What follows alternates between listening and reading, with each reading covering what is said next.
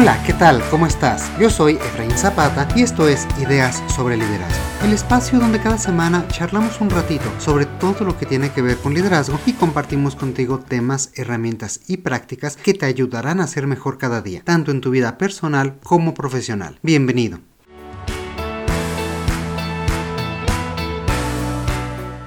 El perfeccionismo es una espada de doble filo. Por una parte, puede motivarnos a establecer y lograr altos estándares de calidad de nuestro trabajo, pero por otro puede generar ansiedad innecesaria e incluso fricciones en las relaciones con nuestros compañeros, limitando así nuestro potencial. ¿Cómo identificar si soy un perfeccionista? ¿Cómo lograr sacar la parte buena sin caer en los riesgos en que también tiene? Hoy responderemos a todas estas preguntas y más, ya que quisiera compartir contigo qué significa ser perfeccionista, sus consecuencias y como decías momento cómo aprovechar sus características positivas sin caer en sus trampas. Y aquí quisiera compartirte que yo mismo me podría describir en algunos aspectos como un perfeccionista, pero que poco a poco, después de muchos años, he aprendido a darme permiso de hacer las cosas diferentes, de preguntarme hasta dónde seguir trabajando en algo agrega valor o ya es suficiente, y sobre todo cómo lograr un balance que dé enfoque, motivación y calidad sin caer en la obstinación.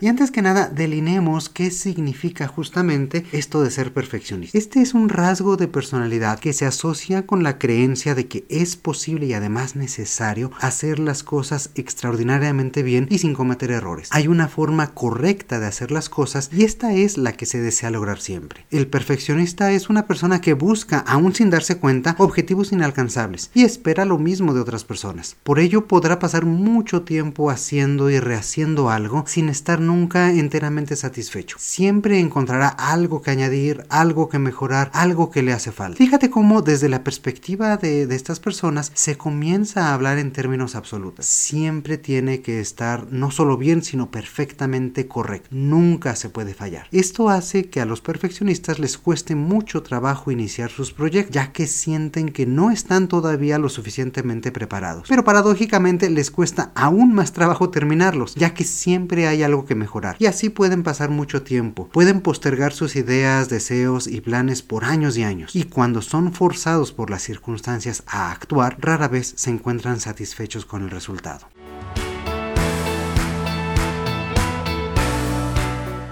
Y no solamente hay una forma de ser perfeccionista, diferentes investigaciones han dado con al menos dos dimensiones de, esta, de este rasgo de personalidad. El primero es aquel que busca no la excelencia sino la perfección absoluta en todo lo que hace tiene la tendencia de fijarse y demandarse estándares excesivamente altos para él y para las personas a su alrededor. Por ello es muy crítico al evaluar su propio desempeño en toda tarea. Su intención es hacer las cosas sumamente bien, es destacar y lograr. Compiten entonces con los demás para reforzar su propia valía y ganar. El segundo tipo de perfeccionista es aquel que busca evitar el fracaso. En esta otra faceta, esta persona vive preocupada de que su trabajo no sea lo suficientemente bueno o no sea lo correcto. Y la consecuencia es que piensa que podría perder el respeto de las otras personas a su alrededor si no logra conseguir un resultado inmaculado. Fíjate cómo otra vez entran en juego los pensamientos en términos absolutos. Si no está perfecto, significa que no vale nada, que está mal, que no es suficiente. Son personas que se muestran reacias a mostrar avances de su trabajo porque aún no está listo y entonces viven las consecuencias de sus errores como una verdadera catástrofe. Y aquí vale la pena distinguir entre las consecuencias reales y las consecuencias psicológicas. Una consecuencia real es el resultado objetivo de la tarea realizada, mientras que la consecuencia psicológica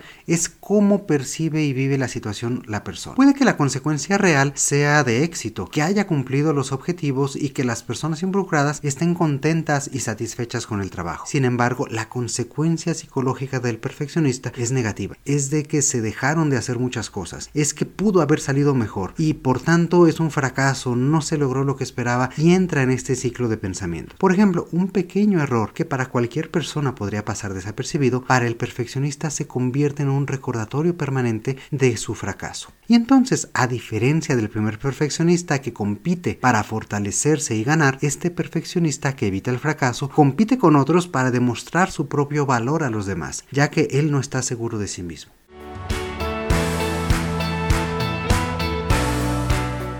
El problema de ambos tipos de perfeccionista es que confunden el lograr un producto de excelencia con lograr un producto sin errores. Aquí por producto me estoy refiriendo al resultado de su trabajo. Y me explico, un producto de excelencia es sumamente bueno, práctico y útil para su objetivo, mientras que un producto sin errores es el que ha seguido al pie de la letra las instrucciones y expectativas, aunque tal vez no resulte ser el más práctico, útil o el mejor para algo. El perfeccionista deja de observar esta diferencia y se enfoca cada vez más en eliminar los errores, no en mejorar su trabajo y el desempeño de su producto. De ahí que los perfeccionistas suelen atorarse y pensar una y otra vez en lo que han hecho o dejado de hacer. Reviven sus acciones y las conversaciones pensando en lo que deberían de haber dicho o lo que debería de haber pasado, experimentando considerable ansiedad, vergüenza y culpa incluso sobre lo que ellos perciben como fracasos personales. Tienden a ser más inflexibles y críticos consigo mismos y con los demás. Suelen ver las cosas en blanco y negro, pensando que su trabajo es o perfecto, en cuyo caso no habría que modificarle ni una coma, o un fracaso total, que hace que todo esfuerzo pues ya no valga para nada. Una vez más, piensan en estos términos absolutos. Por ello, cuando un perfeccionista al fin ha presentado su trabajo y recibe retroalimentación o se le solicitan cambios, estos pueden ser tomados como un ataque personal, como una afrenta, como, como una vuelta otra vez a este fracaso. Es una de las razones por las que su autoconfianza también puede verse mermada con facilidad. Y por si no lo hubieras adivinado aún, los perfeccionistas suelen tener niveles más altos de ansiedad, de estrés e incluso de burnout.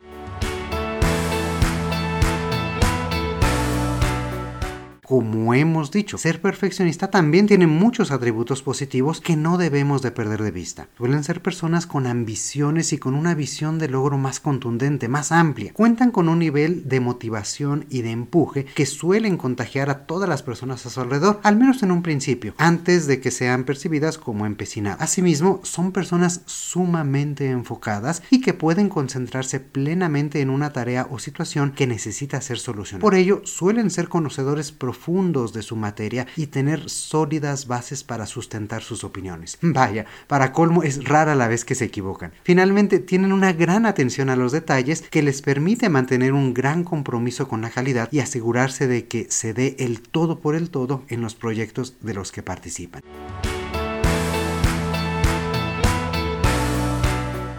El gran reto para estas personas es aprovechar sus atributos positivos, siendo conscientes de que necesitan ser flexibles, cambiar de estrategia en ocasiones y adaptarse en el camino, en vez de dejarse someter por su necesidad de lograr ser perfectos, lo cual además es imposible. Se trata de identificar y dejar ir creencias sobre su propio valor y saber reconocer cuando el trabajo está listo. Se preocupan constantemente de que si dejan de ser meticulosos y concienzudos sobre su trabajo, podría dañar su desempeño y reputación. Por ello necesitan necesitan aprender a ver que la perfección es una meta no solo imposible, sino que realmente no siempre es deseable. Finalmente, necesitarán reaprender que el mundo no reconoce ni recompensa la perfección, recompensa la productividad. Y la productividad solo puede ser lograda, paradójicamente, a través de la imperfección, a través de ser flexibles para saber hasta dónde vale la pena seguir luchando por algo y hasta dónde esta lucha ya está ganada sin dedicarle mayor esfuerzo, o hasta dónde ya no vale la pena seguir pensando en ello.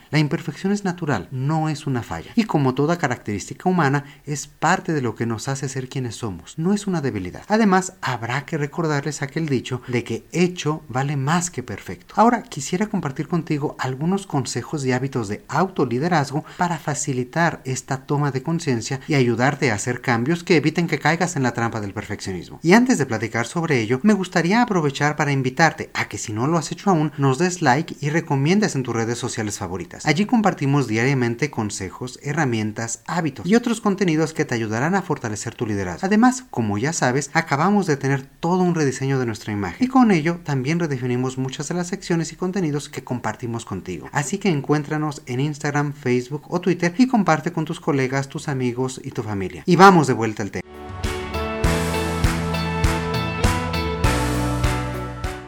Primer consejo que me gustaría darte es que veas la perspectiva más amplia. Cuando sientas que ya pasaste demasiado tiempo en una sola tarea, pregúntate a ti mismo, ¿estoy utilizando mi tiempo y esfuerzo de forma adecuada? ¿Sigo siendo productivo o ya estoy haciendo más de lo mismo? Céntrate en maximizar el impacto de tu propio trabajo y sé crítico contigo mismo al decidir si lo estás haciendo real, si lo que estás haciendo realmente añade valor o ya no está haciendo una diferencia sustancial en el resultado. Claro que podrías pasar tres o cuatro horas más en una presentación y hacer que quede fenomenal, pero tal vez eso no tendrá mayor relevancia para el mensaje que quieras dar a la organización o a tus clientes. Céntrate y concéntrate en ser menos perfecto en algunas cosas para dedicarte a lo que realmente importa y ser más productivo. Un segundo punto es tomar conciencia de que los fracasos, como hemos dicho, no son debilidades. En una de sus dimensiones, el perfeccionismo viene de no querer fracasar. Por ello es importante reorientar este tipo de creencia. Para lograrlo, redirecciona tus pensamientos, aléjalos de las consecuencias desastrosas de cometer un error y enfócalas en lo que podrías aprender de ello. Piensa que si hay margen para que te equivoques, significa entonces que hay margen para que aprendas algo. Igualmente puedes reenfocar tus objetivos. En vez de querer lograr un producto sin errores, piensa que tu objetivo es descubrir una forma funcional de realizar la actividad, no la mejor ni la única, sino aquella que sea práctica. Por supuesto, esto no elimina el riesgo de que no logres tu objetivo y que realmente falles. Será necesario que también estés preparado para estos momentos y muestres un poco de compasión y de apoyo para ti mismo cuando las cosas no van como quisieras. Mostrar aceptación y ver las lecciones aprendidas en vez del fracaso te ayudará a reconocer que tú también eres un ser humano y equivocarse no está mal ni es una debilidad, simplemente es parte de la vida y te dará oportunidades para aprender a ser mejor. Muchas veces es más sencillo ser compasivo y entender a los demás. Por ello es muy importante que conectes contigo, que tengas empatía y también demuestres cariño por ti mismo y por quien eres. Trátate como tratas también a tus amigos y entiéndete como entiendes a los demás.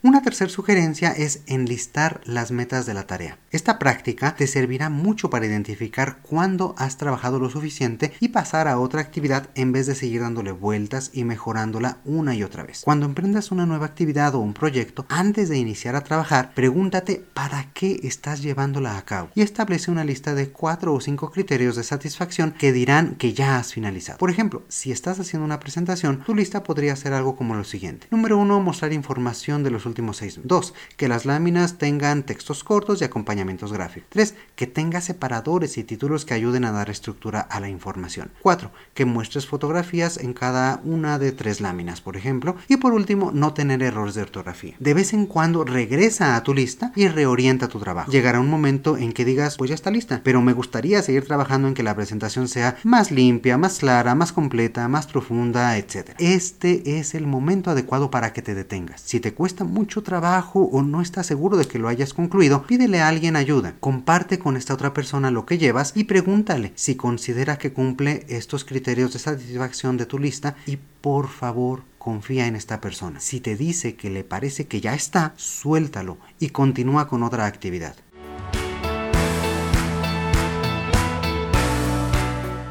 Otra recomendación es dar el primer paso. Como decíamos en un inicio, las personas perfeccionistas tienen dificultades para comenzar a hacer las cosas porque creen que no están preparadas. Para evitar esto puedes recalibrar tus objetivos y esto te va a ayudar a empezar a hacer esos proyectos, esas iniciativas, esos sueños que tienes ahí guardados. Por ejemplo, no te propongas escribir todo un libro en un mes. Plantéate más bien escribir la primera página o el primer capítulo únicamente. De la misma forma, no te plantees terminar hoy toda una presentación para tu jefe, sino simplemente a lo mejor la estructura inicial. Plantéate metas pequeñas y manejables y síguelas. Después comienza lo siguiente y ve avanzando. En pocas palabras, date oportunidad de tener logros pequeños y como platicamos en un capítulo anterior, celebra tus pequeñas victorias. Estos primeros logros te ayudarán a ganar impulso y que veas materializado el fruto de tu esfuerzo poco a poco.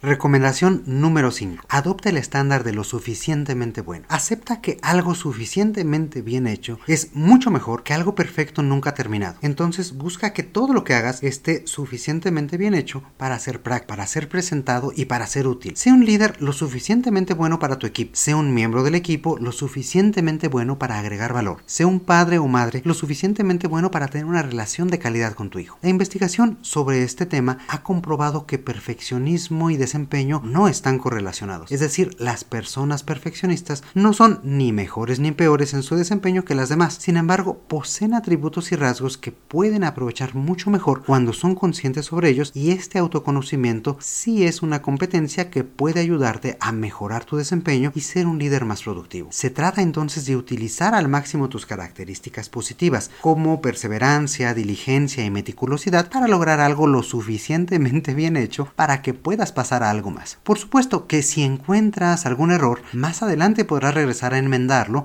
y mejorar lo que ya has hecho. Pero si te la pasas buscando errores, seguirás encontrándolos y te verás paralizado. Además, piensa que muchas veces, si te empeñas en ser un colaborador extraordinario y perfecto, estás dejando de lado ser un miembro de tu familia valioso o cualquier otro rol que sea importante para ti en tu vida. Y por tanto, estás descuidando otras esferas de quién eres y lo que deseas lograr.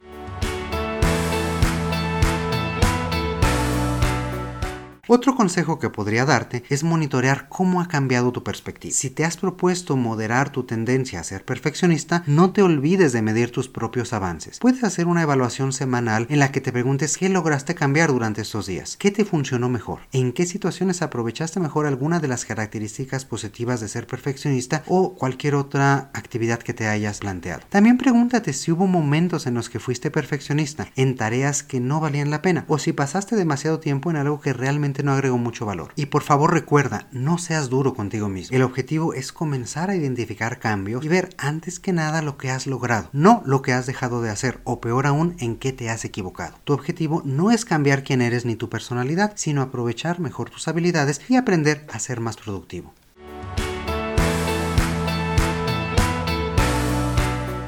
Finalmente, una de las claves para lograr este cambio de perspectiva es transformar la visión que tenemos de nosotros mismos y comenzar a buscar la excelencia en vez de la perfección. La excelencia implica saber que siempre podemos hacer las cosas mejor, ser conscientes de que nosotros mismos podemos ser mejores cada día y trabajar para lograrlo, al tiempo que disfrutamos y estamos satisfechos con lo que hacemos y con quienes somos hoy. Y la clave para que podamos estar satisfechos aún teniendo errores es que sabemos que hemos dado lo mejor de nosotros mismos, que no nos hemos quedado con nada y que podemos asumir la responsabilidad total sobre los resultados obtenidos, sean los que sean. Y algunas características de las personas que buscan la excelencia son que ellas luchan por lograr altos estándares en todo lo que hacen, fortalecen su satisfacción, motivación y confianza en sí mismas a través de los resultados que obtienen. También priorizan sus actividades, su tiempo y energía para generar el mayor valor posible. Integran actividades que realizan con sus fortalezas e intereses, de tal forma que pueden desempeñarse mejor. También son flexibles y se adaptan rápidamente y buscan aprender de forma continua. Es decir, en pocas palabras, aspiran a ser mejores cada día. Como te darás cuenta, comparten algunos rasgos con los perfeccionistas. Así que la transición de ser un perfeccionista a ser una persona comprometida con la excelencia es algo que estoy seguro que puedes lograr si te lo propongo.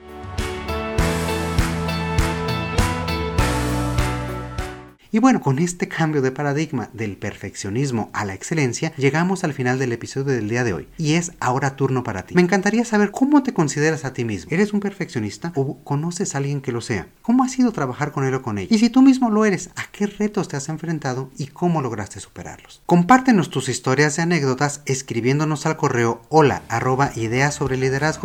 También allí puedes comentarnos qué te gusta más de este podcast y sobre qué te gustaría que platiquemos en el futuro. Por último, no te olvides de compartir este episodio con tus amigos, familiares y colegas. Seguro que conoces a alguien a quien este capítulo u otro de los que tenemos ya en nuestra biblioteca le pueda ser de mucha utilidad. Como siempre, espero que las ideas del día de hoy te hayan resultado interesantes y que puedas aplicar a partir de hoy. Te mando un fuerte abrazo. Yo soy Efraín Zapata y te espero a la próxima con nuevas ideas sobre liderazgo.